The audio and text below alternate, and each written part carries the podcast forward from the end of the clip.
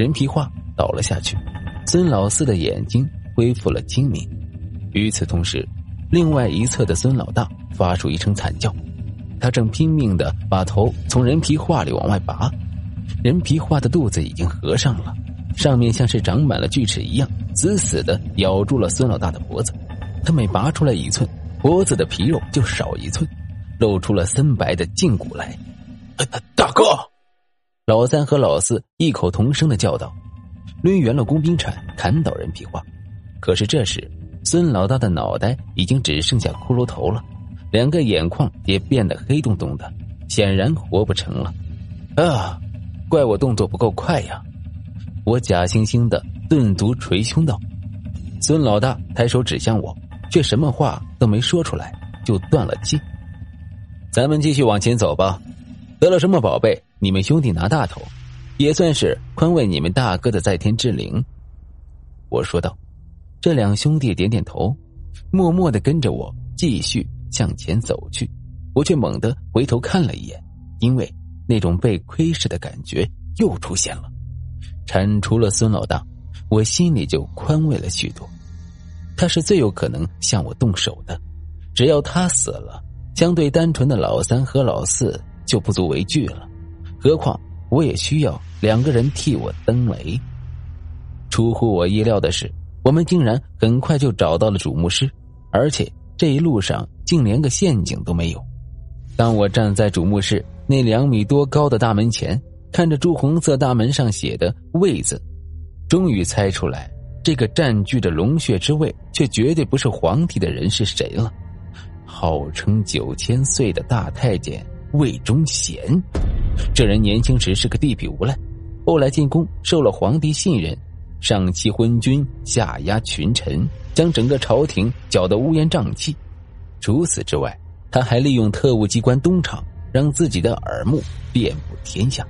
传说中有两个文人半夜喝酒时，悄悄写了一首骂他的诗，结果天还没亮，这两个人就被东厂的人处死，并将尸首悬于城门之上。而这座古墓的前半段如此凶险，后面却什么都没有，八成是因为此墓的后半段乃是他失事之后作修，根本无暇布置，只能草草应付了了事。如此说来的话，这墓里怕是很难找到什么值钱的东西，甚至说他本人的尸首是否放在这里都很难说了。开门后，我发现自己预料的完全没错。墓室中央是一口九尺大棺，被人用十二颗镇魂钉牢牢钉死。墓室周围空荡荡的，别说金银珠宝了，连牌位都没有。可在我推开墓室门那一瞬间，分别看到棺材晃动了一下。难道说魏忠贤死而不僵，在棺中化为一个大粽子了？此等手上冤魂无数的恶人。只怕会变成极为凶恶的黑毛粽子。我暗中提防，便站在了棺材的西南角，孙老三站在东北角，孙老四站在东南角。我们小心翼翼的拔掉那三根镇魂钉，将撬棍塞入棺材盖子下的缝隙之中。一、二、三、起！我叫着号子，装作手上用力。棺材的另外一侧就被孙氏兄弟撬出了一条小缝。他在下葬之时，肯定会用阵法封住他的气息，只有这样才能保证他不会冲出棺材作怪。也就是说，魏忠贤其实在阵法作用之下的。如果他想从阵中突围而出，势必要从东北方向的生门冲出来。我抢先站住了方位与之相反的死角，死掉的。必然是孙氏兄弟中的一人，而在孙氏兄弟被杀的时候，我就可以借机封住他的行动，看看棺材里有没有什么宝贝，然后携宝而走。果然，一只蜡黄色的手从棺材缝里伸了出来，直接抓住了孙老三的撬棍。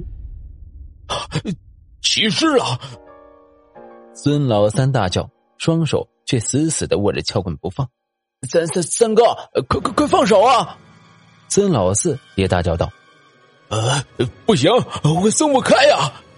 那只手顺着孙老三的胳膊一路向上摸去，他摸过的地方都会出现一条细细的伤口，然后那伤口就像被人用手扒开一样，向两侧分去，露出里面的眼睛来，而那些眼睛一睁开，就死死的盯着我，像是在监视我一样。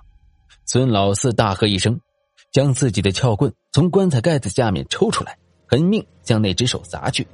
只听得当啷一声，那只手就掉在了地上。那东西竟然不是人手，而是玉做的。孙老三的手终于松开了，他的脑袋缓缓的转向了我这边，狎子欲裂的说道：“原来你从一开始就打算把我们兄弟都害死在这墓里。”